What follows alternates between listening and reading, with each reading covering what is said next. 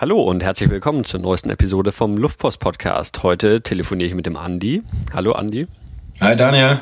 Und ähm, du hast eine Reise durch Weißrussland, das Baltikum und Russland gemacht. Ist das richtig so?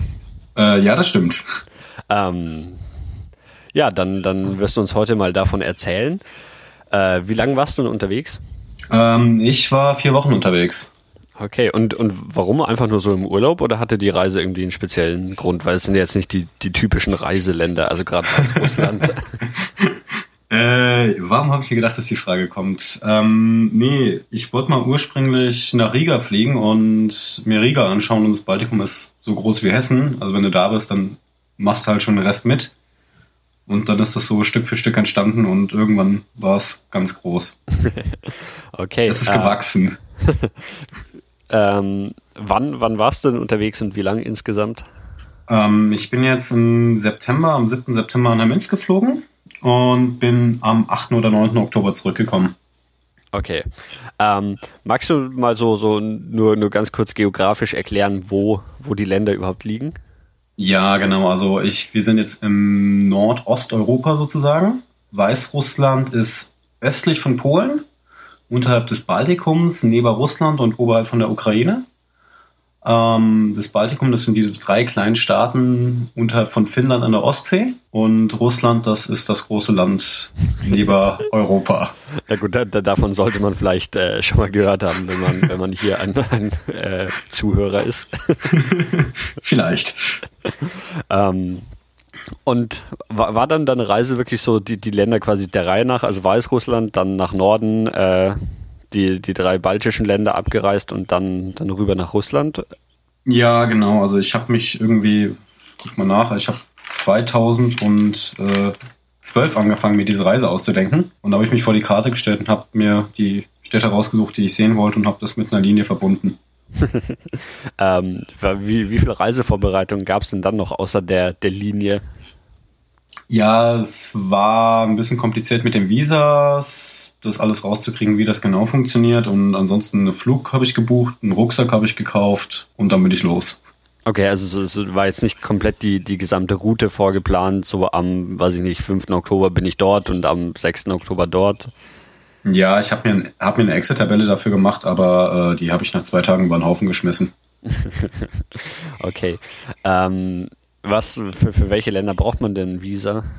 Also ähm, im Moment ist es so, dass man für Weißrussland ein Visum braucht und für Russland. Mhm. Soll ich ein bisschen was über die Visas erzählen? Jo, klar. Also vielleicht machen wir Russland wieder, wenn wir bei Russland sind. Das macht vielleicht Sinn. Mhm. Ähm, für Weißrussland braucht man momentan ein Visum, aber das ist eigentlich relativ easy. Man muss sich erstmal einfach nur ein Hotel buchen. Dann schreibt man denen, hallo, ich komme nach Weißrussland und brauche eine Bestätigung fürs Visum. Dann kriegt man einen Zettel mit Kyrillisch zurück und dann füllt man zwei Seiten Papier aus, überweist Geld auf das Konto von der Botschaft, schickt das und seinen Pass zur Botschaft und dann hat man eine Woche später das Visum. Also eigentlich recht entspannt. Okay, relativ unproblematisch. Für die, für die baltischen Länder braucht man ja kein Visum und die sind alle in der EU? Genau, die sind ja alle in der EU, haben auch äh, bald alle den Euro, Litauen noch nicht. Aber Lettland und Estland haben den Euro und ja, da ist es komplett entspannt. Okay. Und ähm, dann im Russland, aber das wolltest du ja später machen. Gut, sonst, ähm, wenn es keine weiteren Reisevorbereitungen gab, dann mhm. würde ich sagen, lass uns gleich mal nach Minsk fliegen. Genau, genau. Also ich bin dann losgeflogen von Frankfurt und bin dann in Minsk angekommen an einem Flughafen, der irgendwo middle of nowhere liegt. Das ist irgendwie 50 Kilometer weit außerhalb. Ähm, und was ein ganz cooler Trick ist, wenn man sich am Flughafenschalter merkt, die Leute, die Deutsch sprechen, die einfach dann abwabbelt, wie man dann in die Stadt kommt. Und da gibt es Leute, die Deutsch sprechen? Ja, ich habe Leute aus dem Flugzeug äh, gefragt, so. ob die mir helfen. Achso, nee, ähm, ich dachte jetzt äh, Personal am Flughafen.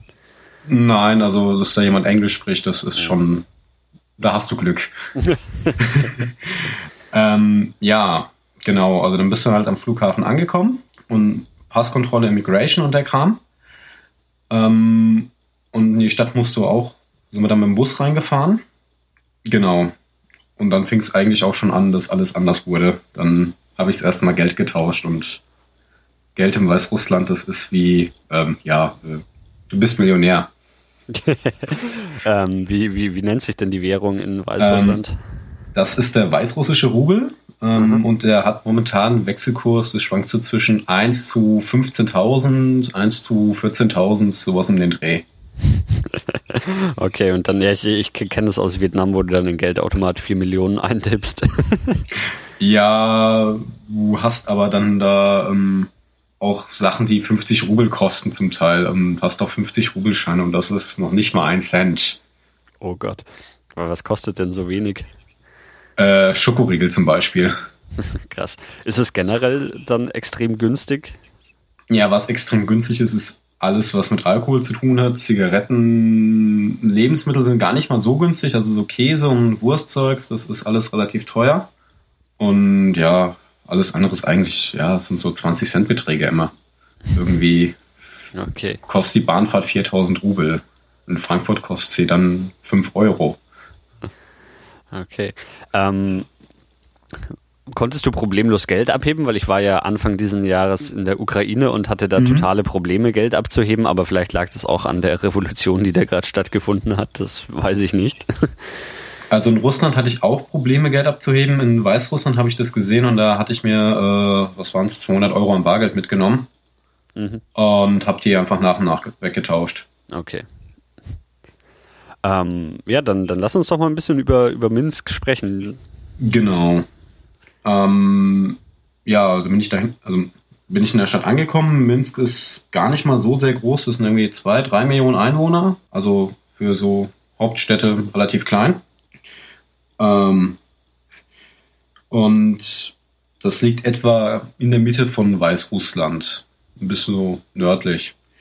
Ähm, die Stadt ist geteilt durch einen Fluss, der nennt, jetzt wird's peinlich, ich weiß nicht, wie der Fluss heißt, das steht auch nicht auf der Karte. Gut, dann, dann scheint es nicht so wichtig zu sein. ja, es war ein Schild auf Kyrillisch, ich konnte es nicht lesen, sorry. In meinem Google Map steht irgendwas von Swisslach oder sowas. Ich spreche es aber ja, auch falsch aus. Generell alle Bezeichnungen, die ich hier in den Mund nehme, ich spreche die falsch aus, sorry.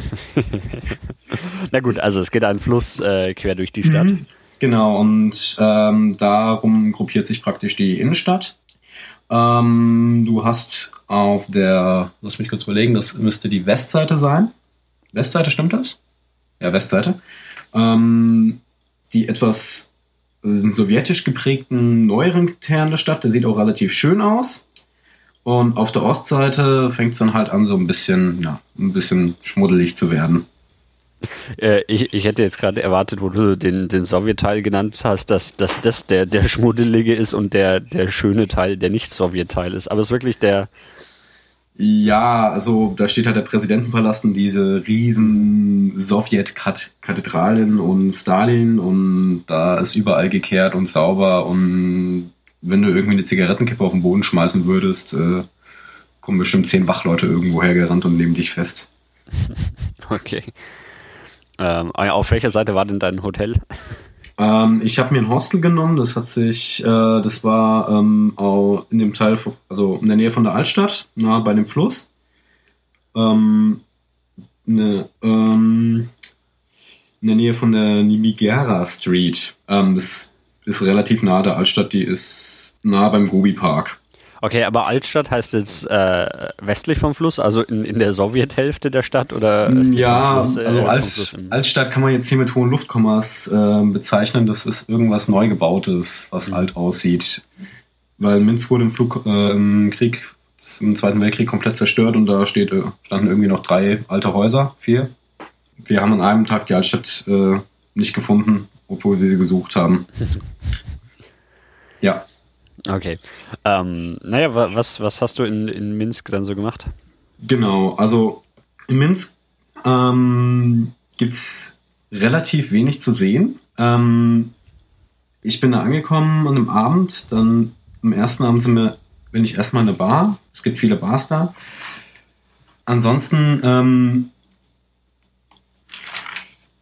ähm, gibt es ein paar Sehenswürdigkeiten wie den Präsidentenpalast, ähm, eine National Gallery und solche Geschichten.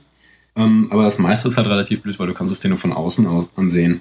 Okay. Wenn du da durch die Straßen läufst, ist es komplett anders, weil, also das allein finde ich an sich schon eine Sehenswürdigkeit, wenn du durch, über die Straße läufst, du hast eine achtspurige Straße mitten in der Stadt.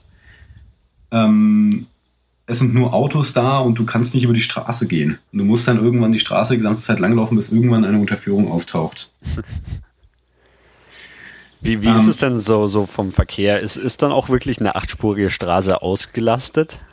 Ja, schon. Also ich will da nicht so einfach überlaufen. okay. Ähm, soll ich einfach mal so ein bisschen erzählen, was es überhaupt da so gibt zu sehen? Ja, klar. Ähm, also wie gesagt, es gibt eine Altstadt, von der leider nicht mehr ganz so wirklich viel übrig ist. Das sind irgendwie, ja, lass es 15, 20 Häuser sein, drei, vier Straßen, die sich ineinander verschachteln. Das ist direkt am Fluss. Ähm, dort leben allerdings mittlerweile nur noch irgendwelche Privatpersonen. Also du kannst da durchlaufen und dir die Häuser von irgendwelchen Leuten anschauen. ähm, ansonsten gibt es direkt in der Nähe noch ein Denkmal und dann gibt es dort ähm, eine riesen Konzertbühne und vor allen Dingen ganz viele Parks.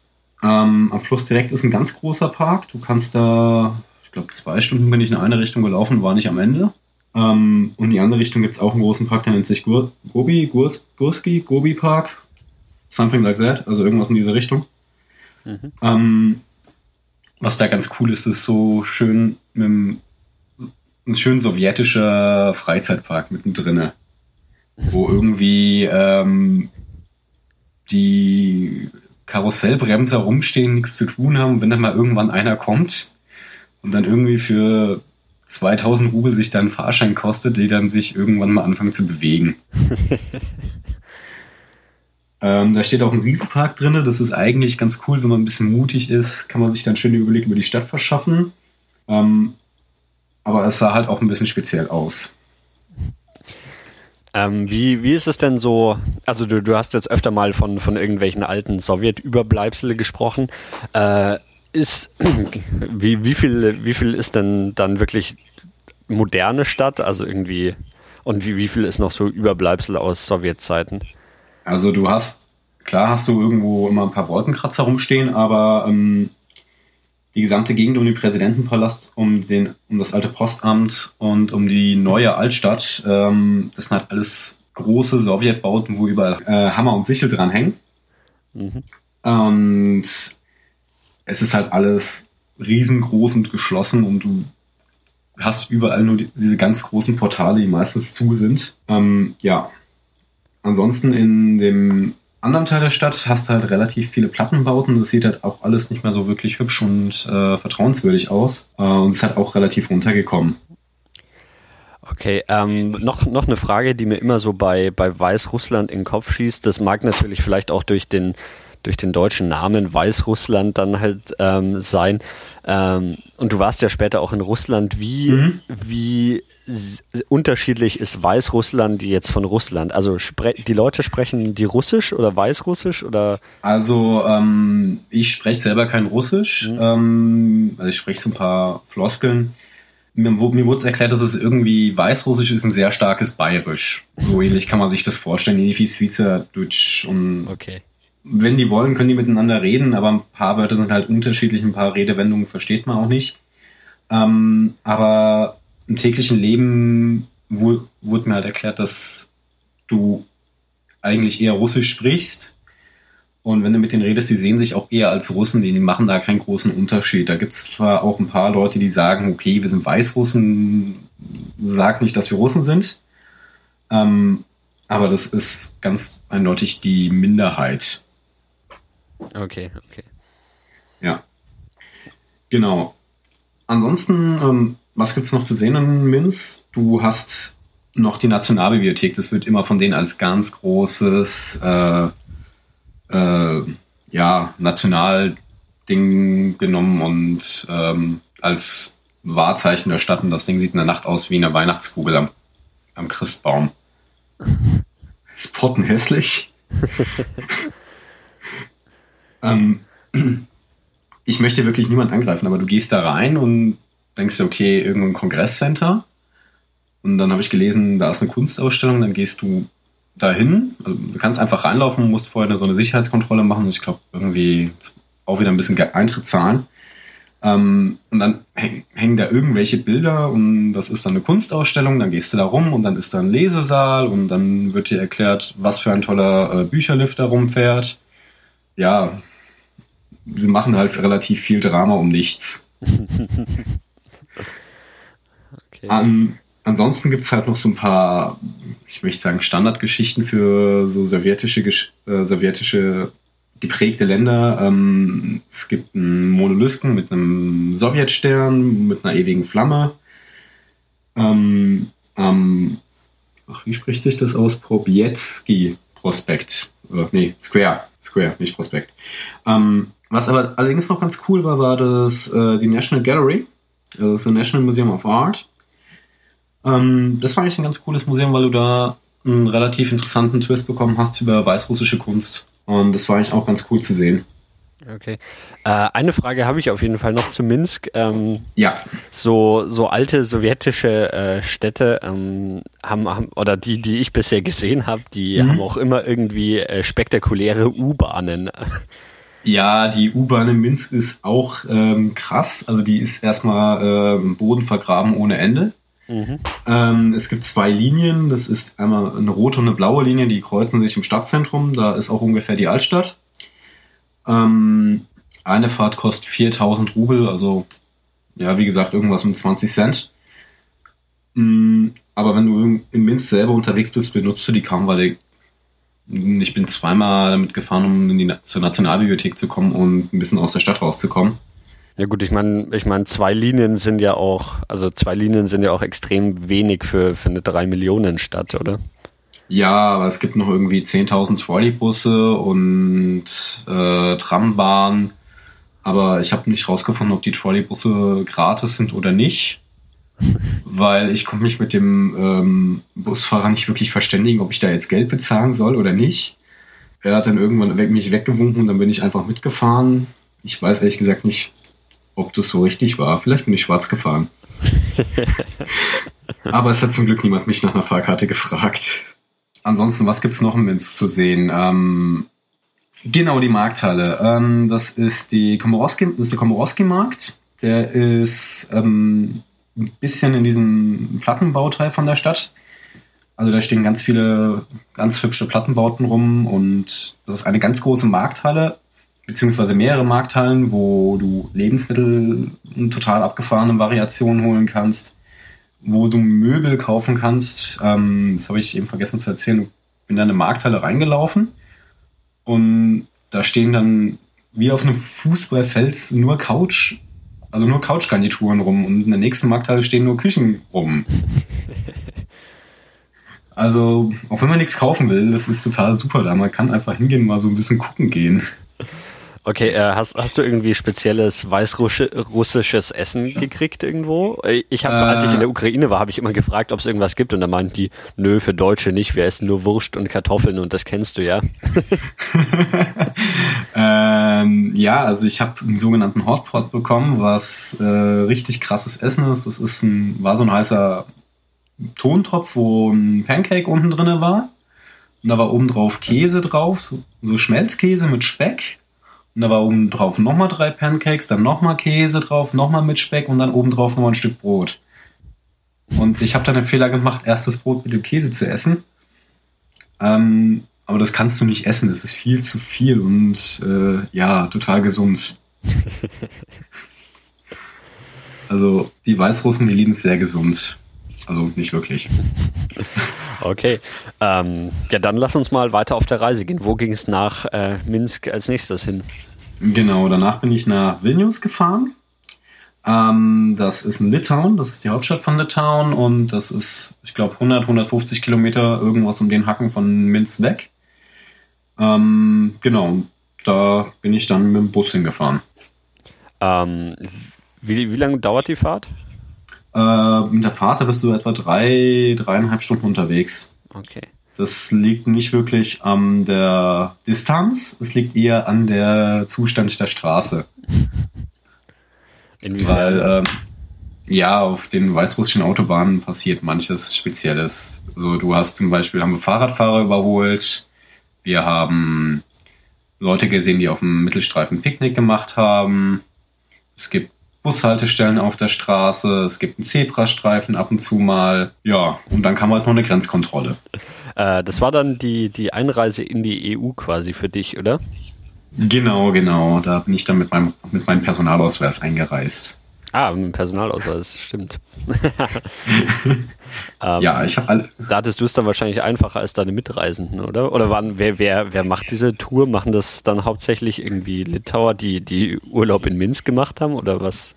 Ähm, nee, ich glaube, das ist eher Weißrussen, die nach Litauen fahren zum Arbeiten oder was sie da machen. Okay. Ja, also die Weißrussen, die haben halt natürlich bei der Grenzkontrolle böse geguckt, genau wie bei der Einreise. Ähm, dann wurde mal kurz der Pass gestempelt, dann ging es zum nächsten Grenzposten. Dann mussten wir halt alles mitnehmen, einen Bus leer machen, der wurde dann irgendwie kontrolliert von denen. Dann ähm, Pässe zeigen und dann ging es dann halt los, Gepäck durchsuchen. Und da ich dann äh, unseligerweise zwei Packungen Zigaretten dabei hatte, äh, durfte ich meinen Rucksack auspacken und alles ganz schlimm und ganz böse. Aber nach 20 Minuten sind wir dann weitergefahren. Okay. Genau, und äh, Vilnius ist praktisch fast hinter diesem Grenzposten fängt Vilnius an. Also wir sind da irgendwie noch 20 Minuten gefahren, dann waren wir in der Innenstadt von Vilnius. Also das ist recht nah an der Grenze. Okay. Ähm, genau. Wie groß genau. ist denn Vilnius so? Vilnius ist relativ klein. Das hat etwa so, ich glaube, ein bisschen kleiner als Frankfurt. Das sind so 400.000 Leute. Okay, auf der Karte sieht es für mich eher nach einem Dorf aus oder sowas und ich hätte es jetzt eher auf 20.000 Leute geschätzt. Naja, immerhin. Ja, könnte man so formulieren, wenn man in San Francisco ist. San Francisco Nein. ist auch ein Dorf. Ich meine, die haben 400.000 Einwohner hier im Stadtzentrum. Ja, nee, aber, aber es, ist, es, ist recht, ja? es ist recht klein. Es ist sehr überschaubar. nee, ähm, was ein cooles Klischee ist äh, über die baltischen Staaten, wenn du da ankommst, du musst dir keine Sorgen über das Internet machen. Ich habe mein iPhone aufgemacht und habe nach WLAN geguckt und hatte irgendwie nach 20 Meter Laufen vier WLANs gefunden. Offene? Die mir, ja, ja, natürlich. Okay. Geschlossen habe ich, habe ich irgendwie einen Haufen gefunden. Ähm, genau, dann habe ich da meinen Rucksack gepackt und habe mir dann die Wegbeschreibung zu meinem Hostel runtergeladen und bin dann losgelaufen. Und dann wurde ich erstmal von zwei Scientologen angesprochen. Die waren dann recht nett und haben mir sogar den Weg gezeigt. ähm, ja. Ähm, dann in Vilnius angekommen, ähm, bin ich erstmal ins Hostel eingezogen und am Abend bin ich dann los ähm, und habe mir irgendeinen Pub gesucht, wo ich was essen konnte, weil äh, Weißrussland war wegen dem Geld so billig, dass ich noch irgendwie mir gedacht habe, ich kann Abend essen gehen. Muss nicht selber kochen. Mhm. Ähm, und habe dann einen Fehler gemacht, den man nicht machen sollte. Ich habe nach äh, lokalem Essen gefragt, was du eben gerade gesagt hast. Mhm. Ähm, in Litauen gibt's ähm, äh, frittierte Schweineohren oder gebratene Schweineohren. Und das Zeug ist echt so widerlich. Es ist richtig widerlich. Es ist Knorpel mit Haut und einem Senf, der brennt, als hättest du irgendwie Verdünnung gerade im Mund. okay. Und das, das, das, das hast du dann gegessen, ja? Äh, nein. ich, ich habe es bestellt, ich habe es probiert, aber ich habe es nicht gegessen. okay, aber du hast dann noch was anderes gefunden, ja? Ja, ja, also das, es gibt da auch Subway und so. Ähm, McDonalds gibt es auch in Minsk und da gibt es überall. Äh, man verhungert nicht. Mhm. Ähm, nee, aber ah, es ist ganz es ist sehr speziell. Ich glaube, dazu muss man Litauen geboren zu sein, um das zu essen. Wie, wie ist es denn im Vergleich so dann zu, zu Minsk, also die, die Stadt, die Leute? Also ähm, die Leute in Minsk, die sind ganz normal, also muss man jetzt sich keine Illusion machen, dass das alles ganz schlimme Leute sind. Ähm, die unterscheiden sich auch nicht wirklich groß von den ähm, ähm, Litauern, Litaunern. Ähm, aber die Litauer sind halt alle, wir sind die EU und die Minsker sind, wir sind die Russen und die haben halt ein paar Probleme miteinander. Aber die Stadt an sich ähm, unterscheiden sich deutlich. Also Vilnius ist eine recht alte Stadt und ist auch schwierig zu beschreiben. Das kann man sich so vorstellen wie eine Mischung aus Rom und irgendwas aus Skandinavien. Also es sind ganz viele alte gelbe Gebäude und das sieht alles aus, als wärst du irgendwo in Italien. Mhm. Ähm, und auf der anderen Seite hast du dann irgendwie so skandinavische Holzhäuschen und so solche Geschichten. Okay. Ähm, und die, die Leute, meintest du auch, die, die sehen sich dann überhaupt nicht irgendwie mit, mit Russland verbunden, im Gegensatz zu den Leuten in, in Minsk? Ja, also wenn du in Minsk einem sagst, ihr seid Europäer, dann sagen die, nein, wir sind Russen. Mhm. Wenn du, ähm, wenn, da, wenn du sowas zu den Litauen dann sagst, ihr seid ja auch irgendwie so ein bisschen Russen, dann äh, ja, sagen die halt, ihr seid, nein, wir sind Europäer, wir gehören da nicht dazu. Okay. Äh, wie, um, wie ist es denn mit der Sprache in, äh, in Vilnius dann? In Vilnius, also da wird Litauisch gesprochen. Das hört sich so ein bisschen an, als würden die alle dauernd niesen. also Hallo zum Beispiel heißt Achu. Das war auch das einzigste mhm. Wort, was ich auf dieser Reise mir behalten habe. ähm, und irgendwie jedes Wort endet mit Schu, U, Du. Okay. Es hört sich ziemlich anders an, also strange. Aber ansonsten die meisten sprechen da im Gegensatz zu Weißrussland ein echt gebügeltes Englisch und du hast da gar keine Probleme mit, mit Englisch durchzukommen oder mit Deutsch, weil ab der Grenze laufen so viele Deutsche rum, das ist unglaublich. Okay, sind es dann irgendwie ältere Leute, die, die irgendwie früher mal Deutsch gelernt haben oder wer, wer spricht da mm, Deutsch? Ja, also Deutsche mit deutschem Pass. Also so, das sind dann okay. zum Teil Urlauber, das sind, also deswegen ist das Baltikum gar nicht so speziell. Mhm. Ähm, das sind irgendwelche Erasmus-Studenten, das sind irgendwelche Leute, die da arbeiten. Genau. Mhm. Okay. Na gut, klar ist ja, ist ja für Deutsche auch dann einfach, wenn es ein normales EU-Land ist. Ähm, ja. Du meintest ja, dass, dass in, in Minsk war viel äh, oder alles dann immer in Kyrillisch geschrieben, oder? Ähm, fast alles. Also bis auf meine Touri-Karte, die war auf lateinischen Lettern, deswegen konnte ich mich nicht so gut orientieren weil normalerweise hast du ja noch die Chance, dann irgendwelchen Kram zu vergleichen. Mhm. ähm, okay, aber das Problem ist dann, dann in Vilnius auch gelöst gewesen, oder? Ja, also die haben dann ganz normale äh, arabische mhm. Schriftzeichen, also die, die wir haben. Lateinische. Ah, okay, sorry. Ach, die Zahlen kamen aus Arabien, so rum Genau, die, die arabische Schrift, mit der wärst du wahrscheinlich auch nicht so einfach zurechtgekommen. Vielleicht nicht. Ähm, ja, nee, aber das ist dann alles recht entspannt und mhm. da ja, kannst du alles lesen, aber nicht alles aussprechen. Mhm, okay. Ähm, ja, was, was hast du in Vilnius unternommen? Ja, in Vilnius unternommen, ähm, da habe ich erstmal ein paar Deutsche aufgegabelt. Wir sind dann erstmal zusammen zu so einer freien Stadtführung gegangen. Und was das Coole in Vilnius ist, weil ich das erste Mal gesehen habe, ein Stadtteil, der sich für unabhängig erklärt hat. Das ist ähm, Ypstila. Ypsila ähm, bedeutet so viel wie auf der anderen Seite vom Fluss. Und das war früher irgendwie ein gefährlicher, runtergekommener Stadtteil, wo sich dann irgendwann Künstler niedergelassen haben. Und die haben dann ähm, irgendwann beschlossen, sich für unabhängig erklärt zu haben. Und dann ist ein paar Wochen später einer von diesen Künstlern mit einem Panzer über sein Auto gefahren und dann wurde eine Armee aufgestellt, ein Parlament gewählt und seitdem ist Ypsala unabhängig. Un unabhängig von, von der Stadt Vilnius oder unabhängig von, äh, von, von Litauen? Von, okay. Aber es ist, es ist alles ein bisschen spaßig gemeint. Mhm. Im Nationalfeiertag gibt es Freibier aus dem Brunnen für eine Stunde. ähm, die Verfassung hat äh, Paragraphen, wo dann geregelt wird, äh, dass deine Katze dir beistehen muss, aber dich nicht lieben muss in schweren Zeiten. Also ein Mist und hängt auch die Verfassung auf Deutsch aus und das ist, ist eigentlich ein ganz cooler Stadtteil. Es ist jetzt mittlerweile dadurch, dass es halt wieder so ein bisschen ein Künstler ist, auch wieder ein Stadtteil, wo gerne Leute hinziehen, die sich da ein bisschen mit schmücken wollen. Ähm, wurde mir das erzählt. Ansonsten ist es halt auch eine schöne Ecke, wo es ein bisschen ruhiger ist in der Stadt. Aber ansonsten ist Vilnius eigentlich eine große Altstadt und ganz viele Plattenbauten drumherum. Mhm. Ähm, in der Altstadt selbst kannst du ähm, dir das Parlament anschauen und solche Geschichten. Ähm, da gibt es dann noch eine Burg ähm, und ganz viele Pubs und Bars. Und da gibt es dann auch Pubcrows und solche Geschichten. Das ist alles sehr lustig. Okay. Ähm, soll, sollen wir weiter auf der Reise gehen oder hast du noch was zu Vilnius? Mm, ansonsten, was, was gibt es noch zu erzählen? Vilnius, ja, es wirkt so ein bisschen wie eine alte Stadt, wie eine ganz alte Stadt. Mhm. Das ist halt gut erhalten. Und ähm, ja, eine Sache noch. Und zwar, als ich ja da war, war gerade Basketball-WM. Ähm, das hat wahrscheinlich keiner von uns mitbekommen, weil Basketball ist ja in Deutschland so die große Sportart.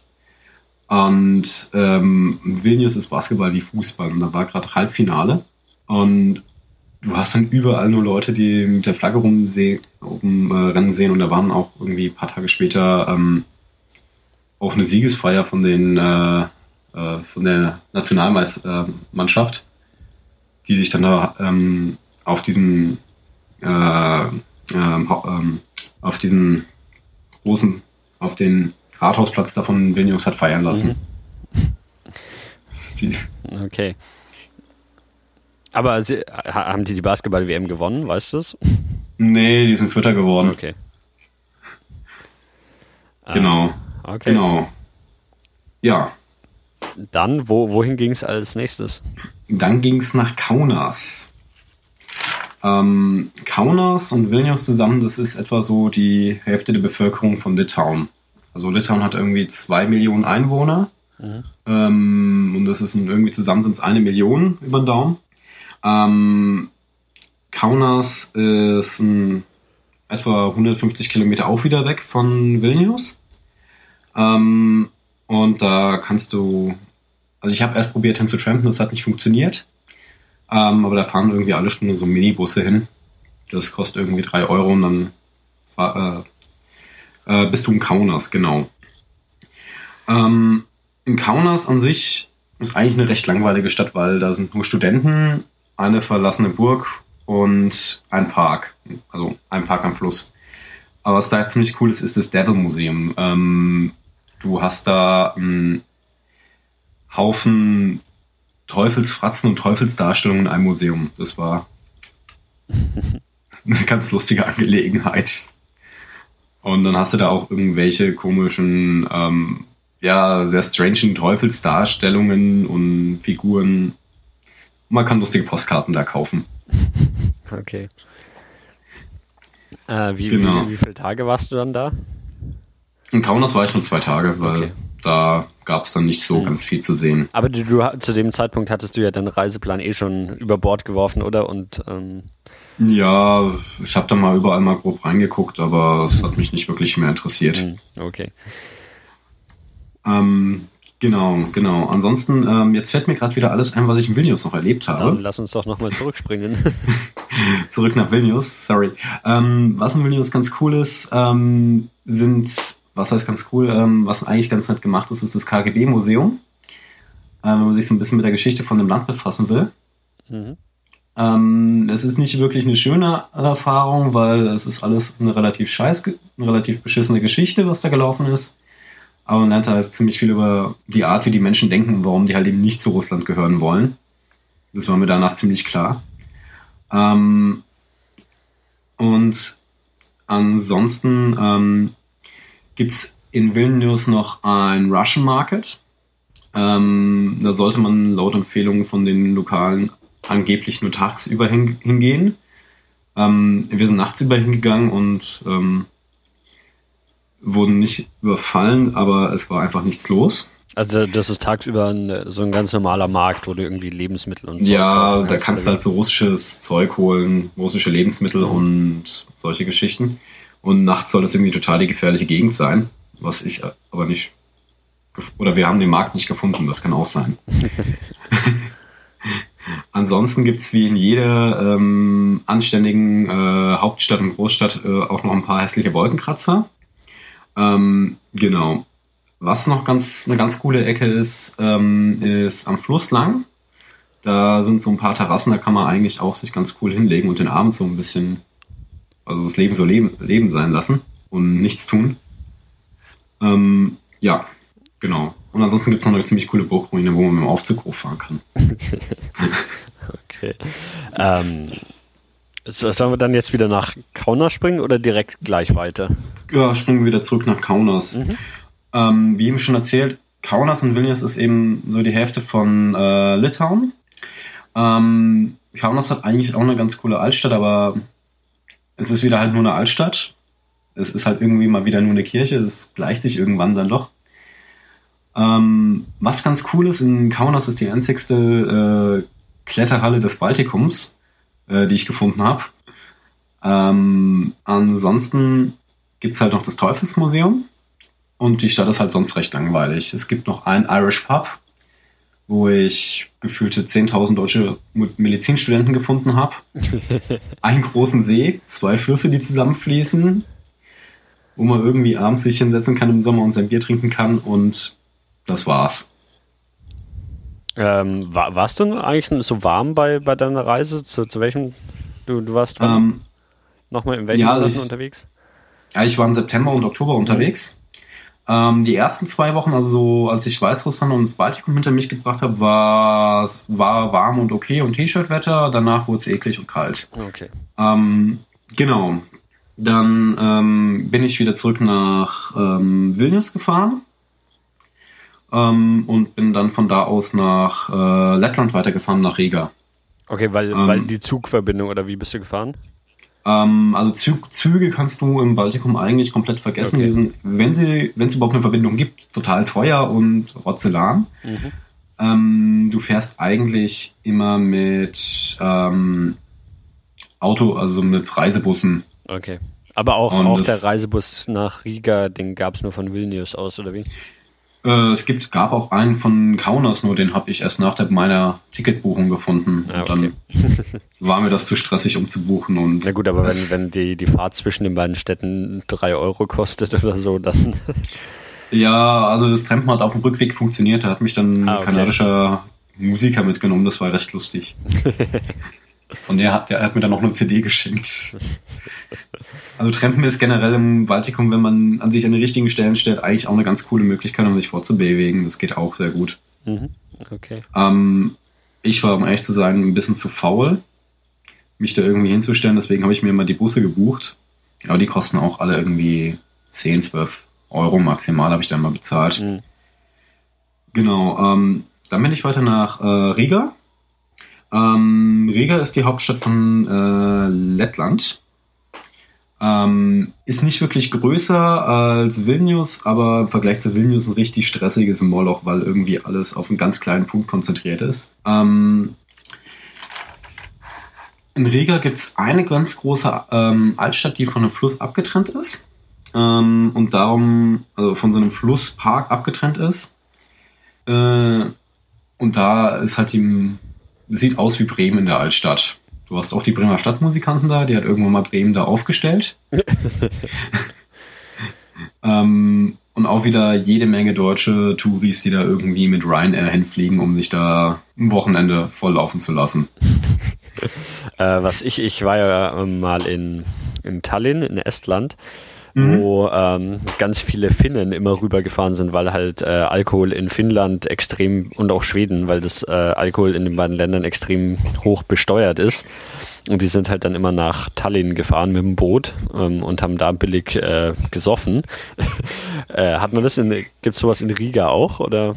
Also bewusst habe ich es nicht gesehen. Ähm, okay. aber mag es bestimmt geben. Also ich habe jetzt keine besoffenen Finnen gesehen oder getroffen. Okay, weil da, davon habe ich äh, in Estland extrem viele gesehen, aber gut. nee, dann, dann erzähl, halt, erzähl mal weiter von Riga. Ich habe halt einen Haufen betrunkene Deutsche gefunden. ähm, genau. Ansonsten äh, im Riga bin ich dann erstmal zu meinem Hostel. Das war über McDonalds. Das war auch irgendwie komisch. Also läufst mit dem Rucksack in McDonalds rein und fragst nach dem Hostel.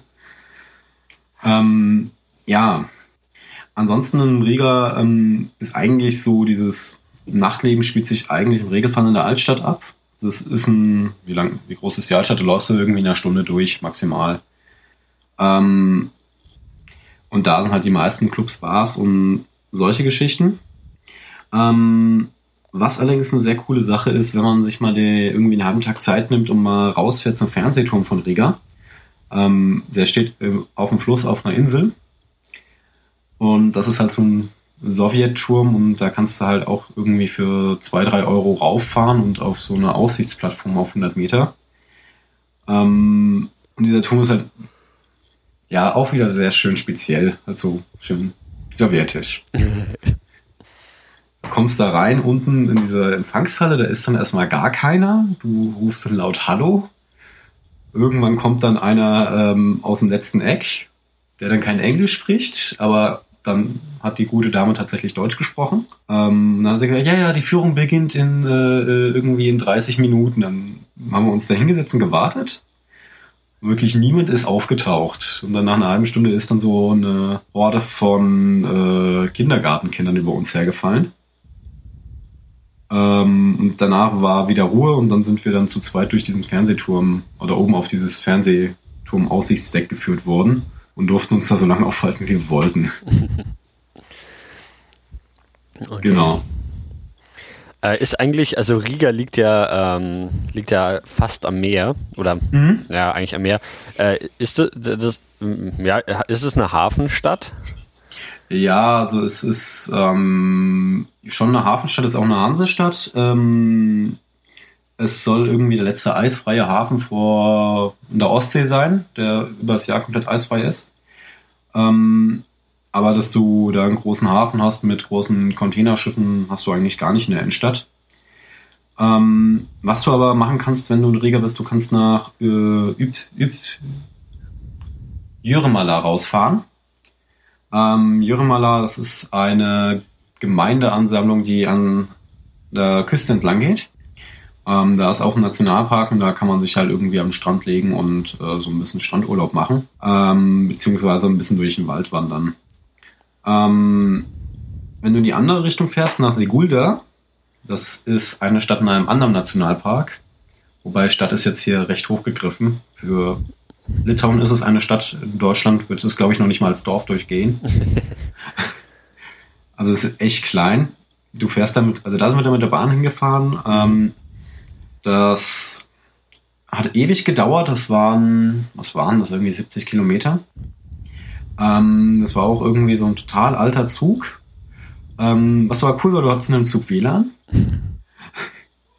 ähm, und da kommst du dann halt da an, einer, an einem Bahnhof raus, der von der EU irgendwie komplett neu renoviert wurde und alles ganz schick ist. Und da kann man halt ziemlich cool ähm, wandern gehen, äh, da kann man Mountainbiken gehen, das habe ich gemacht.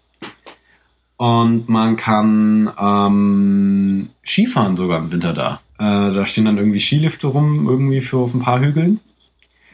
Ähm, ja, das lohnt sich auf alle Fälle, wenn man da irgendwie mal einen Tag rausfährt und dann ein bisschen Fahrrad fahren will und das macht. Da haben wir dann irgendwie auch für die Fahrräder irgendwie 4 Euro für den Tag bezahlt. Okay, ja, das, das. Also es ist weiterhin alles äh, relativ günstig dann. Ähm. Genau. Also Weißrussland hat ja so das Preis, ich war noch nie in Südostasien, aber ich denke mir, das mhm. war so etwa das Preisniveau von Südostasien. Ähm, Litauen, das kannst du eigentlich, also auf dem Preisschildern stand ja so dasselbe, was in Deutschland war, nur die Währung wird zu 1 zu 3,5 getauscht. Mhm. Okay. Und in Litau, äh, Lettland stehe, stand so etwa die Hälfte mhm. auf dem, äh, ja, etwa die Hälfte. Okay. Genau. Ansonsten, was noch ganz cool in äh, Lettland ist, ist ähm, das Okkupationsmuseum. Ähm, weil das in Vilnius, das zeigt halt eben nur die Geschichte vom KGB und die bösen Russen. Mhm. Und das Okkupationsmuseum ist um, in Riga, finde ich, ein bisschen reflektierter, weil es dann auch noch den Zweiten Weltkrieg mit reinnimmt und was die Deutschen da gemacht haben. Genau. Ähm, Ansonsten gibt es da das Bourset-Museum. Das ist noch ein ganz cooles Museum, wer sich für Kunst interessiert. Ähm, und auch vom Bau eigentlich ganz cool. Heißt das Bourset? Ich weiß es nicht. ähm, nein, das heißt nicht Bourset. Heißt das Bourset? Ich, ich schreibe das in die Shownotes nach, mhm. okay? Okay. Ich bin mir gerade nicht sicher, wie das Ding heißt. Ja. Ähm, genau. Ansonsten gibt es noch einen Haufen Bars, wo man ganz viel machen kann und trinken kann. Ähm, und was auch noch ganz cool war, ähm, Riga war ja, ist oder war ja Kulturhauptstadt. Und da fanden über das Jahr verteilt immer wieder Veranstaltungen statt und da waren in der Stadthalle immer wieder Filmvorführungen von irgendwelchen Originalvorversionen und da haben wir dann auch äh, Clockwork Orange gesehen und die Filmfans im Hostel waren da total begeistert, sind irgendwie jeden Abend hin. Okay. Äh, die, die werden ja auch nichts übersetzen für äh, auf, auf Lettisch. Ähm, also eine Erfahrung in Litauen, die ich gemacht habe, das war, als wir die äh, das Finale gesehen haben oder das äh, Spiel um Platz 3, irgendein mhm. Basketballspiel. Danach lief Transporter, sagte das was? Mhm. Das ist irgend, so ein Actionfilm halt. Ja. Und der war dann tatsächlich synchronisiert, aber es war ein Sprecher, Stimmt, der dann über, gehört, ja. über den kompletten Sound einfach nur drüber gebabbelt hat und es war, du hast so ein paar Brocken Englisch verstanden und es war komplett anstrengend, das Ding zu hören. Mhm. Ähm, ja, also es wird halt, wenn synchronisiert wird, halt irgendwie alles so ultra schlecht mit einem Sprecher. okay. Ähm, dann ging ah. es als nächstes nach Tallinn? Oder ähm, wo, wo genau. Ähm, achso, noch eine Sache, was ja. ganz cool ist in Riga. Ja. Ähm, um die Altstadt herum ist ein Park und da drin ist ein Teehaus und das ist ein ganz cooles Café, um irgendwie äh, nichts zu tun. Da kann man irgendwie den ganzen Tag drin rumliegen und einfach nichts tun. Okay. weißt du noch, wie es heißt? Oder? Ähm, es heißt, glaube ich, Teehaus auf Lettisch. Okay. Aber man muss einfach nur diesen Fluss lang laufen auf der Seite von der Stadt und dann findet man das schon. Das okay. ist so ein Pavillon-Ding. Ähm, genau. Ähm, dann ging es weiter nach äh, Tallinn. Ähm, ich war jetzt nicht so lange in Tallinn. Über Tallinn gibt es ja schon bei dir eine Episode. Genau. Vielleicht kann man da an der Stelle schon mal reinhören, wer sich über die Stadt interessiert. Mhm. Der kann da ein bisschen mehr dazu erzählen. Ähm, ich würde einfach nur zwei Sachen, zwei, drei Sachen ergänzen wollen.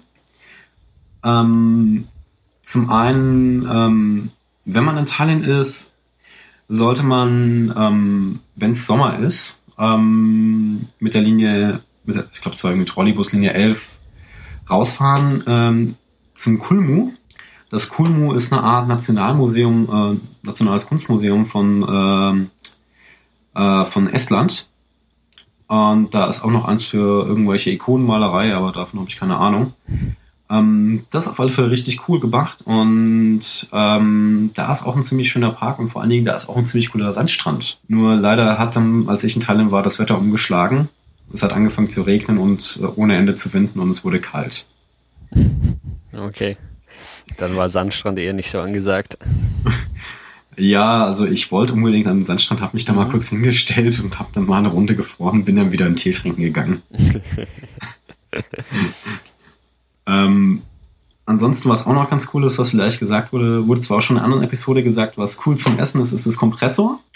Ähm, achso, und ähm, da gibt's auch ein ähm, irgendwie in jedem Reiseführer stehendes Restaurant, das heißt Alte Hansa, was irgendwie Mittelalteressen anbietet. Aber ähm, wenn man zur Stadthalle geht, 400 Meter weiter, ist da noch ein Restaurant.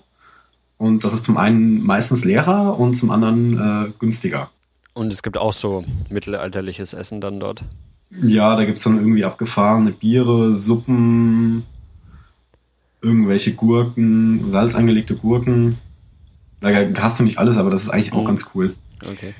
Genau, und da, ach so, das war noch eine Story, kann ich erzählen. Ähm, ich bin, äh, einen Abend haben wir im Hostel gesessen. Ich habe mich mit irgendjemandem unterhalten und da kam dann auf einmal so ein, was waren das, fünf, sechs Asiaten runter mit Kameras. Und die kamen dann plötzlich auf uns zu, hielten uns die Kameras und denen, also, what are you thinking about backpacking?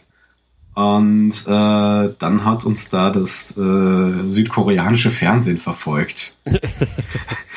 die haben irgendeinen, irgendwie so ein Soap, äh, so, ähm, äh, ja, GZSZ Soapstar äh, gepackt und haben den irgendwie mit 600 Euro in Rege ausgesetzt und mit fünf Bodyguards mit Kameras. Und äh, die haben uns dann den gesamten Abend verfolgt. okay, und du, du bist jetzt Teil irgendeiner südkoreanischen Fernsehsendung oder wie? Ja, ja, und ähm, wir haben äh, irgendwelche Backpacker-Rituale äh, durchgeführt, die mir neu waren. die ich ihm angeblich gezeigt haben soll. Aber ich weiß von nix. okay. Ähm, ja, also wird Fernsehen gemacht. So, ja. wo, wo reisen wir als nächstes hin? Wir reisen als nächstes nach St. Petersburg. Und ähm, jetzt sind wir eigentlich schon so ziemlich über eine Zenite-Reise durch. Mhm. Ähm, nach St. Petersburg kann man auch noch von Tallinn ziemlich cool mit dem Bus rüberfahren. Das ist auch nicht so stressig. Ähm, die russische Grenzkontrolle ist im Vergleich zur lettischen, äh, nee, litauischen Grenzkontrolle äh, lachhaft. Die stempeln deinen Pass, gucken sich das Gepäck von außen an und das war's. Okay, aber du brauchst ähm, noch mal ein Visum für Russland, oder? Genau, genau, stimmt. Wir wollten noch über das Visum reden. Ähm, für Russland braucht man auch ein Visum. Das ist ein bisschen stressiger als jetzt äh, das Visum für Weißrussland. Und zwar ähm, geht es damit los, dass du dir eine Einladung holst oder eine äh, Volja. Volja nennen die das, glaube ich. Es ist ein Stück Papier, wo irgendeiner, der ein Reisebüro hat, drauf unterschreibst, dass er dich einlädt, dass du nach Russland kommst und da reist. Dafür zahlst du meistens zwischen 30 und 50 Euro. Manch, alles andere ist viel zu teuer und äh, macht das nicht. Das gibt's günstiger. Im Zweifelsfall gibt's bei jedem russischen Konsulat in Deutschland ein Reisebüro, die machen das im Regelfall auch recht günstig. Ähm, also die machen dann nicht nur das komplette Visum, die geben dir auch nur das Papier. Dann musst du einen Online-Visumsantrag ausfüllen, der über, ich glaube, ich habe dreieinhalb Stunden gebraucht. Aber das hast du alles in Deutschland gemacht schon. Das habe ich alles in Deutschland gemacht. Also Visa on Arrival ähm, ist in Weißrussland grundsätzlich möglich, wenn du irgendwie einen Familiennotfall hast. Ähm, aber das ist dann mit Visagebühren verbunden, die irgendwie exorbitant sind. Da zahlst du dann irgendwie 300 Euro für ein Visum. Und es ist eh schon teuer von Deutschland aus, da zahlst du irgendwie 60 Euro. Ähm, naja, auf alle Fälle zurück zum russischen Visum. Wenn wir dann die Volta haben, also dieses Stück Papier, und unseren Online-Antrag ausgefüllt haben, drucken wir das Ganze aus. Das ist dann zusammenkomprimiert auf zwei Seiten. Ähm, damit gehst du dann zur ähm, Botschaft zur nächsten. Da musst du dann, glaube ich, sogar persönlich ersche erscheinen. Ähm, oder du beauftragst halt zum Visa-Agent ähm, und dann zahlst du halt da 35 Euro für das Visum. Wie gesagt, halt eben dann auch nochmal so viel für die Volja und dann ist dein Pass erstmal irgendwie zwei Wochen weg. Dann darfst du den wieder abholen und was ganz wichtig ist, wenn ihr die Vulture ausfüllt oder euch holt, guckt, dass die Daten da stimmen, weil als ich das erste Mal beantragt habe, haben die Daten auf der Vulture nicht gestimmt, da war ein Monatsdreher drin, also äh, ich bin irgendwie am ähm, 7. Juli, also in der Vergangenheit eingereist. Mhm mein Visum hat halt eben dann von da an 21 Tage gegolten. Also haben sie mir gleich ein ungültiges Visum in den Pass geklebt und haben natürlich alles berechnet, die Säcke. ja. Also wer das stressfrei haben will, geht zu einem Visa-Agent. Das äh, lohnt sich schon ab okay. und zu. Genau. Anyway. Ähm, dann ging es halt nach äh, St. Petersburg. Und ab da wurde es kalt. Dann hat es angefangen zu regnen. Ähm, St. Petersburg an sich kann man sich vorstellen ähm, wie eine Stadt, die auf mega vielen Inseln verteilt ist. Ähm, das ist ein, mein Reiseführer hat es auch irgendwie das Venedig des Nordens genannt, aber das stimmt nicht ganz. Ähm, ich bin ähm, total in der Früh angekommen, weil ich mir gedacht habe, ich kann mir irgendwie eine Nacht im Hotel sparen oder im Hostel und äh, fahre da über Nacht mit dem Bus. Ähm, was ich aber vergessen habe einzuberechnen, dass bei dieser sieben Stunden Fahrt eine Stunde äh, für die ähm, Passkontrolle drauf geht mhm. und die andere Stunde für die Zeitverschiebung. Ähm, also das ist nicht so eine ganz geile Idee. Das dauert aber in, in Wahrheit eigentlich nur sechs Stunden. Genau, und St. Petersburg, ähm, da ändert sich erstmal alles, weil äh, du bist nicht weit weg, alles, keine Sau spricht mehr Englisch ähm, und alles ist wieder auf Kyrillisch. Und dann ging es halt los, ich mit der Bahn äh, zu meinem Hostel musste. Ähm, das habe ich dann irgendwann auch gefunden. Das war in einem Hinterhof, wo ich irgendwie sieben Türcodes eingeben musste, bis ich dann irgendwann beim Hostel bei der Klingel, der eigentlich mal angekommen war. Ähm, und dann war ich irgendwann in St. Petersburg. Ähm, genau. St. Petersburg. Wie, wie ist denn, ja, wie, wie ist dir St. Petersburg so, so vorgekommen, jetzt wo du davor schon in Minsk warst? Ist es, ist es dann vergleichbar mit Minsk oder nochmal was ganz anderes? Also St. Petersburg ist mal was ganz anderes. Ich würde jetzt nicht sagen, dass Minsk hässlich ist. Also gut ist es schon, aber ähm, ähm, es ist halt irgendwie ein großer Prachtbau, so ein großer Barockprachtbau neben dem anderen und du denkst, äh, was da, was geht hier ab? Und du hast, äh, ich habe irgendwie kein hässlich, kein hässliches Haus oder ein normales Haus gefunden. Es war alles nur total krass, groß und voll gebaut. ähm, genau, und dann war ich irgendwann um 6 Uhr morgens im Hostel angekommen, hab dann meinen Rucksack abgeladen und ähm, bin dann wieder in die Stadt los. Ähm, in St. Petersburg gibt es auch eine Altstadt, aber die ist sehr tour äh, touristisch und ähm, da kannst du zwar reinlaufen, ohne was zu bezahlen, aber wenn du dir die Kirche angucken willst, sollst du irgendwie 250 Rubel abdrücken. Und das ist jetzt ein anderer Wechselkurs, der ist im Moment 1 zu 50. Also das sind dann 5 Euro. Mhm. Wenn du dann irgend das nächste reingehen willst, sollst du irgendwie nochmal 5 Euro abdrücken. Das war dann schon wieder anders. Also da waren die Weißrussen irgendwie entspannter. Ähm, wenn du, also ich habe mir das halt mal von außen angeguckt, das sind auch wieder Kirchen. Audioguides waren mir dann zu teuer. Ähm, was allerdings, denke ich, eine ganz coole Sache ist, ist der Eremitage. Ähm, der Eremitage ist ähm, ähnlich groß wie das Louvre. Wird als das russische Louvre äh, bezeichnet. Ähm, das war eigentlich ein saucoole, saucooles Museum. Da hast du halt von Ägypten bis äh, Ikonenmalerei aus Russland, alles. Genau das waren so die ziemlich coolen. Ach nee, eine Sache habe ich noch vergessen. Ähm, was auch noch sehr schön ist in äh, St. Petersburg ist, ähm, wenn du aus der Stadt rausfährst, gibt es einen Park, der ist. Ich muss mal gerade auf die Karte schauen.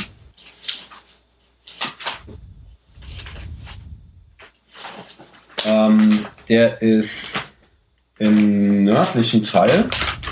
Gott, wie schimpft sich das jetzt? Und zwar bei der Metrostation äh, Ketrolowski Odowsk. Okay. Das ist die Linie 5 und das ist die dritte Station von oben. Die meine ich. ähm, das ist eine ganz cool, eine, eine, ganze Insel, wo halt einfach nur ein Park drauf ist und das ist halt eine sehr schöne Abwechslung zu dieser mega stressigen Stadt, wo irgendwie alles vollgebaut ist und recht wenig Grün da ist. Ähm, genau. Das waren eigentlich so die coolen Erfahrungen und dann am ersten Tag kam gleich der ganz große Schock und zwar Kreditkarten. Ähm, und zwar hatte ich drei Kreditkarten, nee, ich hatte zwei dabei und eine EC-Karte und jeder Automat in Russland hat meine Kreditkarte nicht genommen und hat sie gleich wieder rausgenommen. Mhm. Also rausgegeben. Ähm, deswegen sollte man, wenn man nach Russland äh, will, vielleicht sich überlegen, Geld mitzunehmen und ähm, sich Kreditkarten von zwei Banken mitzunehmen, möglichst. Weil sonst könnte man Gefahr laufen, dass man mhm. nichts zu essen kriegt. Aber, aber weißt du, wo, woran es lag? Also nimmt der dann irgendwie keine Visa, sondern nur Mastercard oder irgend sowas? Mm, oder? Nee, also ähm, Kreditkarten nehmen die generell gar nicht gerne, so, okay. weil da irgendwie ganz viel betrogen wird. Ähm, und also das nimmt eine ganz spezielle Banken, also die Sperrbank nimmt Kreditbanken, äh, nimmt, nimmt Kreditbanken, nimmt Kreditkarten. Ähm, ansonsten ähm, hast du noch die Photon. Photon Bank, die nimmt noch eine Kreditkarten, aber alles andere nimmt gar keine Kreditkarten. Selbst irgendwie die Raiffeisenbank, die da ihre russische Zulassung hat, nimmt keine Kreditkarten.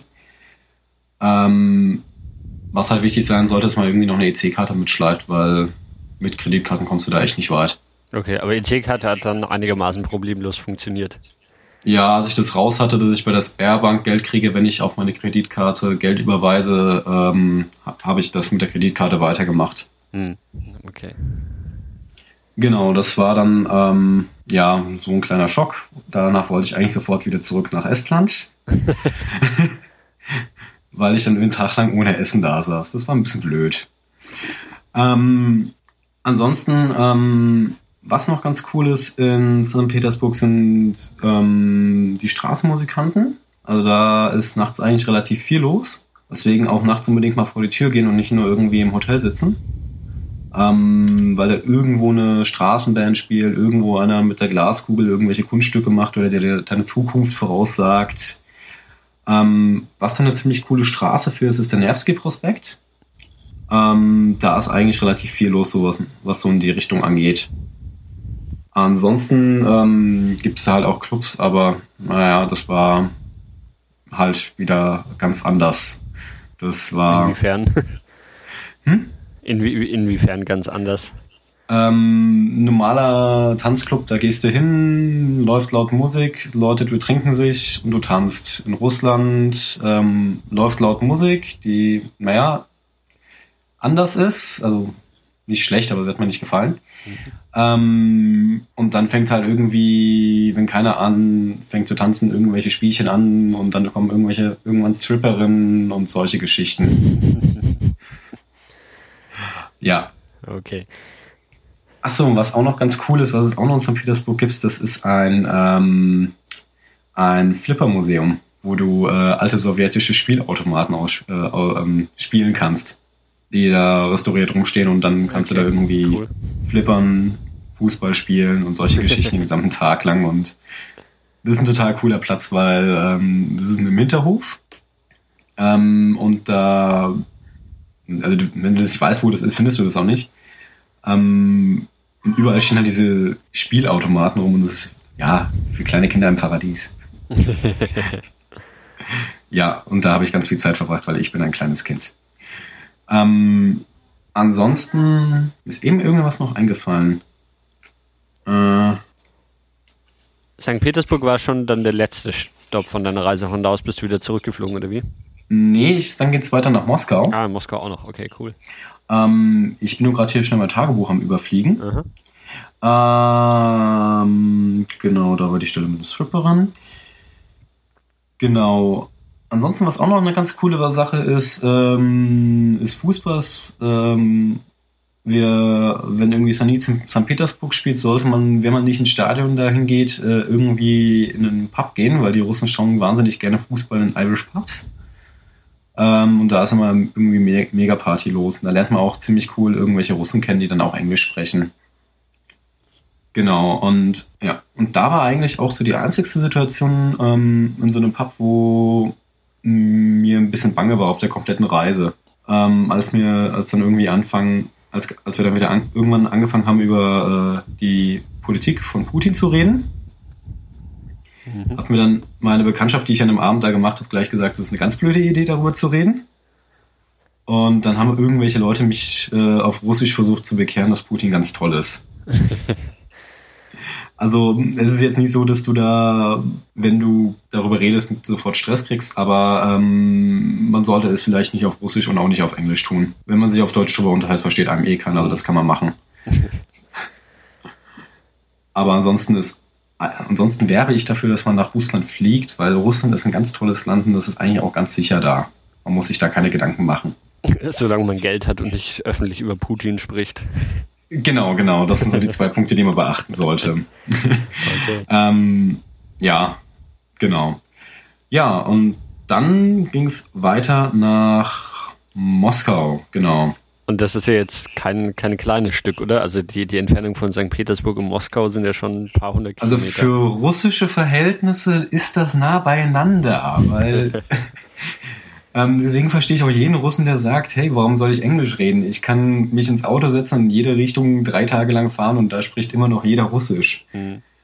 Ähm, das ist eine Strecke, ja, etwa so 700, 800 Kilometer, sowas in den Dreh. Mhm. Ähm, da gibt es drei Möglichkeiten, wie du da hinkommst. Du kannst entweder mit dem Auto fahren, was eine recht blöde Idee ist, weil das Straßennetz in Russland ähm, ja nicht wirklich optimal ist. Du kannst Zug fahren, das dauert etwa je nach Verbindung zwischen drei und 30 Stunden. Ähm, kosten tut das so zwischen, also wenn du drei Stunden fahren willst, kostet das so roundabout 150, 180 Euro. Ähm, wenn du die billigsten Verbindungen nimmst, bist du so mit 25, 30 Euro dabei. Mhm. Und auf die Idee bin ich gekommen in Tallinn. Ähm, da habe ich dann einfach mal die Flugpreise gecheckt, als ich das gesehen habe. Und da muss man gar nicht früh buchen, aber man kann russische Inlandsflüge sind billig. Du, ich bin vor, was waren das, 30 Euro von St. Petersburg mit Gepäck nach äh, Moskau geflogen. Okay, ja, das ist echt günstig. Ähm, gut, mit dem Flughafentransfer in Moskau waren es dann am Ende ein bisschen was mit die 45 Euro, aber ähm, das war zwar, ähm, wie mir gesagt wurde, nach einer Todsünde, dass ich in Russland nicht Bahn gefahren bin, weil Russland ist ja das Bahnfahrerland schlechthin.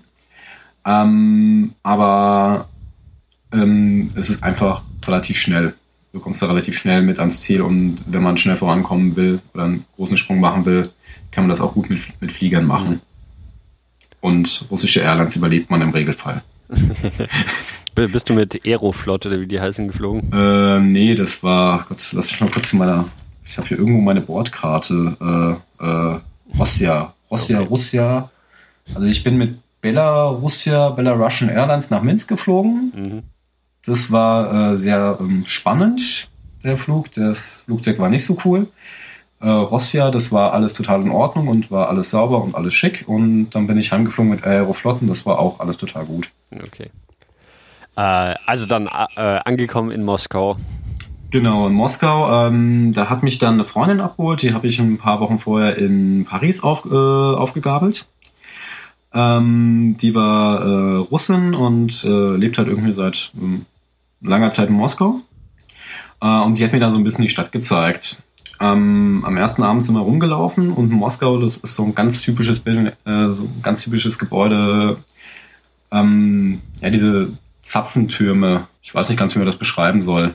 Ich glaube, ich schicke dir davon nachher mal ein Bild. Ähm, wenn du die Fehler machst, dich in einer Stadt an hohen Punkten zu orientieren, tue das nicht in Moskau, weil von diesen Gebäuden gibt es exakt siebenmal das gleiche. Oder achtmal. äh, ich habe natürlich den Fehler gemacht und habe mich dann am zweiten Abend komplett verlaufen. Ähm, ja. Ähm, ansonsten ähm, sind wir dann ins Stadtzentrum gegangen. In Moskau gibt es auch einen Fluss, von dem ich auch wieder den Namen vergessen habe. Ähm, hast du die Karte offen? Ich habe die Karte offen, ich kann mal schauen. Ähm, da steht Moskava, R. Moskava. Keine Ahnung. So, R wird wohl für River stehen. Wahrscheinlich. Also dann heißt dieser Fluss wohl auch einfach nur Moskau oder Moskava oder. Mir wurde der Name nie gesagt, also nie ja. bewusst. Ja. Ähm, auf alle Fälle teilt so ein bisschen die Stadt. Und Moskau ist, wenn du dir die U-Bahn-Fahrkarte vorstellst, die Innenstadt ist praktisch der U-Bahn-Ring der große. Also die U-Bahn ist die Innenstadt, weiter fährt die nicht. Mhm. Beziehungsweise nur ein paar Linien fahren ein bisschen raus, aber das ist dann so noch relativ zentral. Ähm, das heißt, Moskau ist eine Riesenstadt, da leben ja, glaube ich, irgendwie, äh, was waren es, 10, 12, 13 Millionen Menschen. Mhm. Und mit den gesamten Satellitenstädten ist das echt ein Riesending. Ähm, im Zentrum selber ist halt der Kreml, also der Rote Platz des, und die Kirche, die eigentlich nicht der Kreml ist, aber die in den Nachrichten immer gezeigt wird, wenn es irgendwie um Putin geht.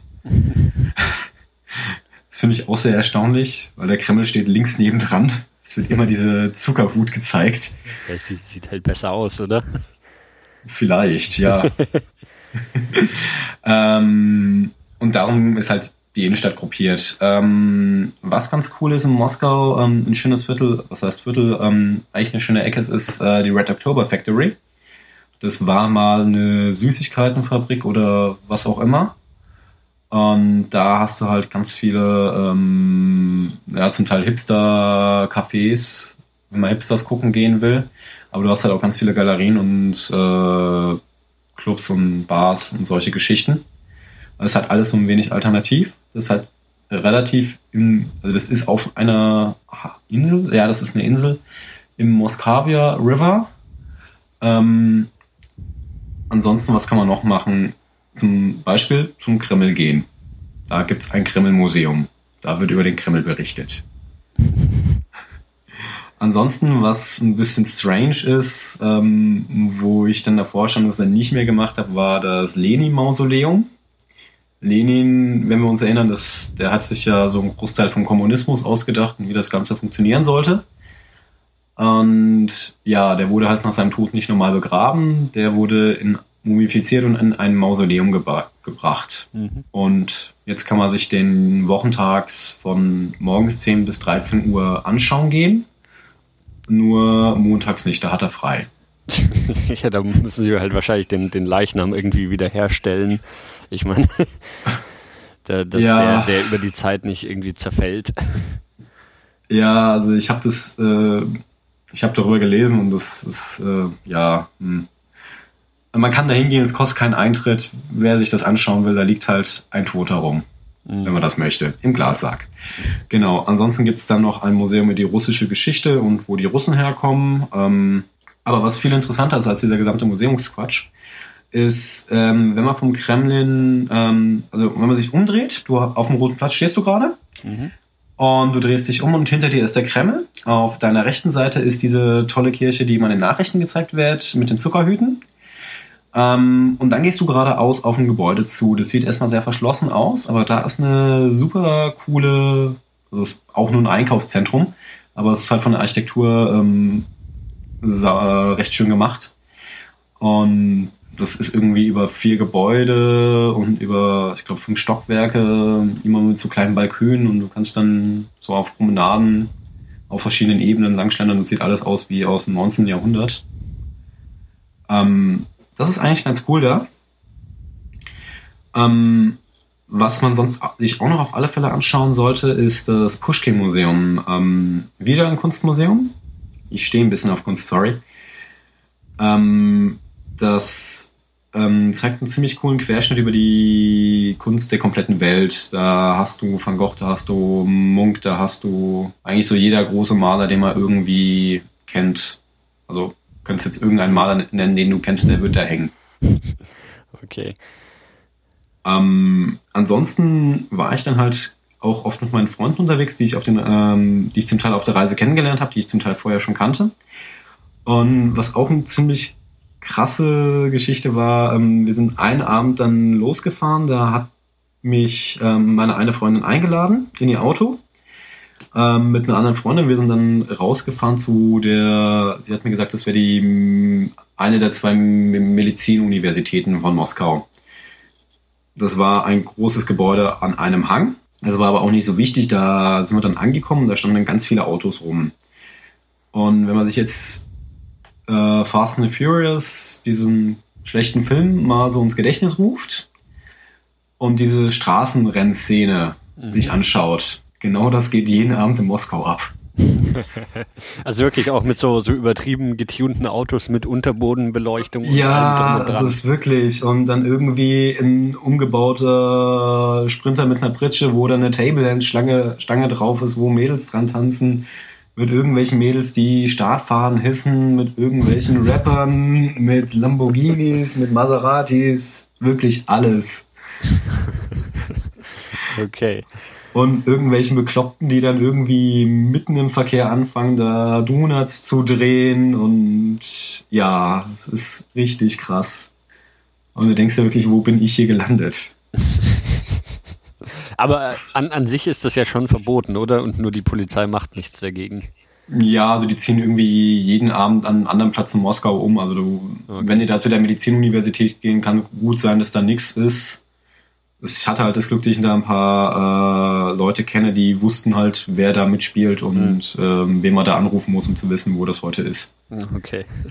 Ähm, ja, das ist, äh, das war ziemlich krass. Ähm, ja, ansonsten der Verkehr in Moskau ist auch so ähm, eine ganz krasse Veranstaltung. Ähm, ich kenne Südostasien nur aus äh, Filmen, aber da geht's ja auch richtig ab, oder? Mhm, mhm. Da, ähm, in Moskau ist es genauso. Du hast acht, neunspurige Straßen und dann ist da wirklich Stau und Huberei und wenn es nicht weitergeht, geh über den Bürgersteig und ganz, ganz, ganz krass. Ja, der, daher kommt doch, doch, auch die Sache, dass, äh, dass in Russland viele Leute sich so ähm, Kameras ins Auto bauen, um irgendwie Unfälle zu mhm. filmen. Ja, weil, das weil gehört bei Leute den meisten Autos mittlerweile schon zur Serienausstattung. Okay, weil, weil es irgendwie so viele Unfälle gibt und auch viele davon irgendwie absichtlich provoziert werden oder irgendwie, wenn ich das richtig verstanden habe. Ja, also wenn man einen Roadtrip durch Russland machen sollte, sollte man sich nicht auf YouTube umtreiben und Videos gucken. Das macht nicht so viel Spaß. okay, und in, ähm, in, Moskau auch lieber nicht selber Auto fahren wahrscheinlich, oder? Äh, ja, also wir sind da auch mit so einem, was war das, irgendwo so einem Fiat so, so ein ganz kleines Auto sind wir da rumgegurkt, um da halt eben zu dieser ähm, Ecke zu kommen. Ähm, das war, das ging. Es war jetzt nicht so schlimm, dass du da dein Leben aufs Spiel setzt, sobald du in das Auto steigst. Na, immerhin. ähm, genau, was sonst auch noch für jede anständige Großstadt ist, ähm, was von den Russen als ganz toll gefeiert wird, ist das äh, New Moskau. Das ist eine Ansammlung von ultra hässlichen Wolkenkratzern. aber es wird dir von jedem Einheimischen gezeigt. Ich weiß echt nicht, was daran besonders ist. Ähm, genau. Jetzt gucke ich gerade nach ähm, den Straßennamen. Weil in Moskau gibt es auch Straßen, man glaubt es nicht, die, ähm, ähm, die ruhig sind. Also wo du über die Straße gehen kannst, ohne dich umzublicken, ohne dein Leben zu riskieren. ähm, ich suche jetzt gerade nur nach den Namen von dem Stadtteil, den ich mir nicht aufgeschrieben habe. Ich suche das nachher auf der Karte raus. Ähm, das ist auf alle Fälle ganz cool, weil da hast du halt viele, auch wieder viele Straßenkünstler und solche Geschichten. Ähm, und ganz viele Bars. Und eine Sache muss ich noch zu Bars ähm, kurz sagen. Also das klassische Getränk, was ja in Russland so verbunden wird, ist ja Wodka, oder? Mhm. Das hätte ich jetzt auch gesagt, ja. Genau, genau. Und ähm, zwei Dinge. Wodka wird nicht so getrunken. Also das ist, äh, wenn du Wodka trinken willst, dann machst du dich eigentlich nur peinlich und zum Deppen. Das andere ist, die Russen haben ganz viel Bier. Wenn du da jetzt hinkommst und sagst, okay, ich möchte jetzt ein Bier, wie ich es irgendwie aus Deutschland kenne, wirst du denken, was ist das für eine Pisse? Aber ähm, ganz krasse Orangenbiere, Schokoladenbiere, die irgendwie aromatisiert sind. Es ist ein bisschen eigen, aber es ist irgendwann ganz cool. Ähm, achso, und noch eine ganz lustige Sache. Ähm, wenn die Prosten, die sagen nicht mal Zdravje, die sagen dabei. Okay. Dabei ist das Universalwort. Wenn irgendwas ist, dich fragt jemand, willst du losgehen, sagst du dabei. Wenn, wenn du Ja sagst, sagst du dabei. Wenn du äh, halt einem zuprostest, sagst du dabei. Das, also, wenn man was auf Russisch sagen will, dabei vielleicht nicht an der Grenzkontrolle, aber im Regelfall kann man damit nicht falsch okay. liegen. Schon mal nicht schlecht an als Tourist, wenn man kein Russisch kann. Genau, genau. Ansonsten gibt es ja noch so ein paar Floskeln. Ort, mit dem man durchkommt.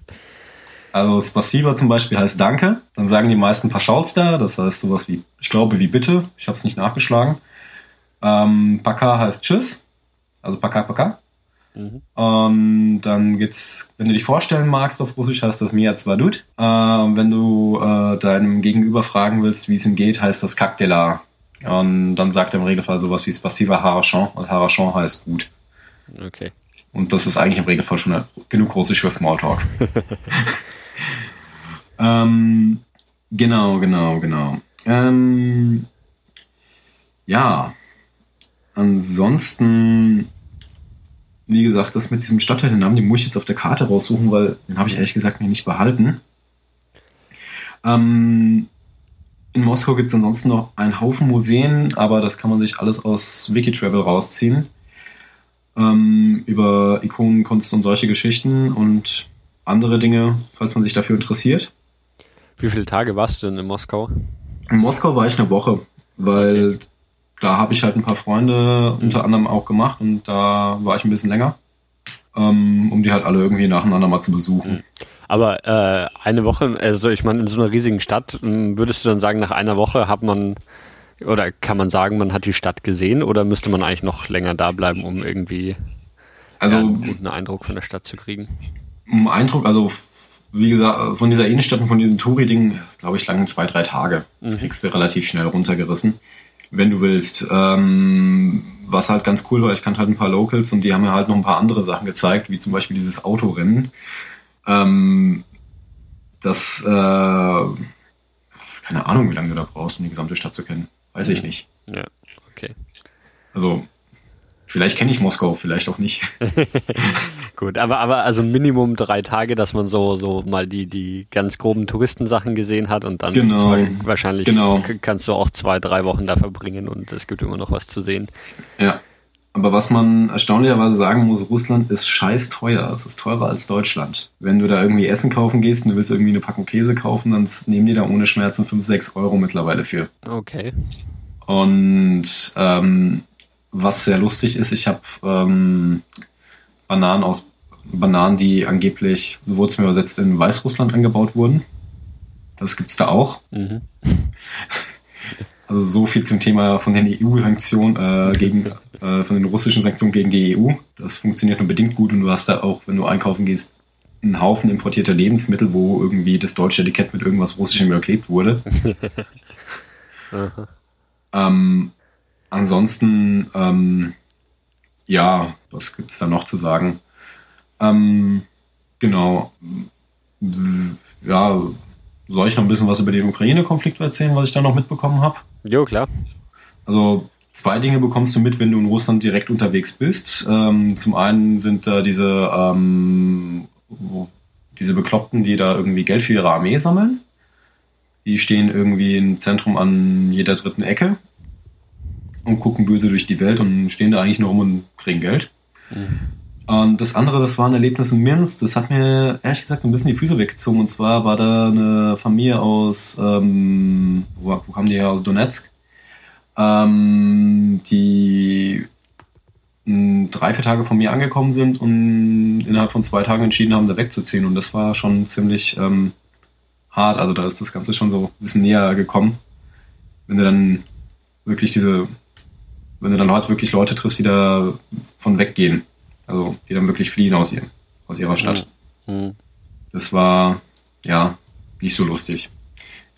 Aber sonst eigentlich der Gemeinderuss ist eigentlich ein friedliebender, netter Mensch. Das sind, ich hoffe nur, äh, leider nur weniger, äh, ich hoffe zum Glück sind das nur weniger Ausnahmen, die es leider gibt. Aber wenn wir uns anschauen, ich meine, bei uns gibt es genauso viele Deppen. Ja. Nur ohne Waffen, zum Glück.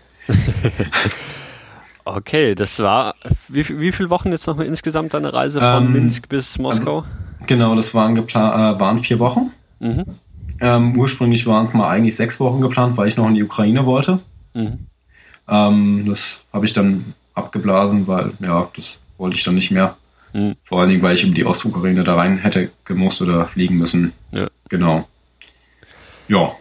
Äh, was, welche, welche Stadt oder welche, welcher Stopp war denn so jetzt im Nachhinein betrachtet dein, dein oder hat dir am besten gefallen?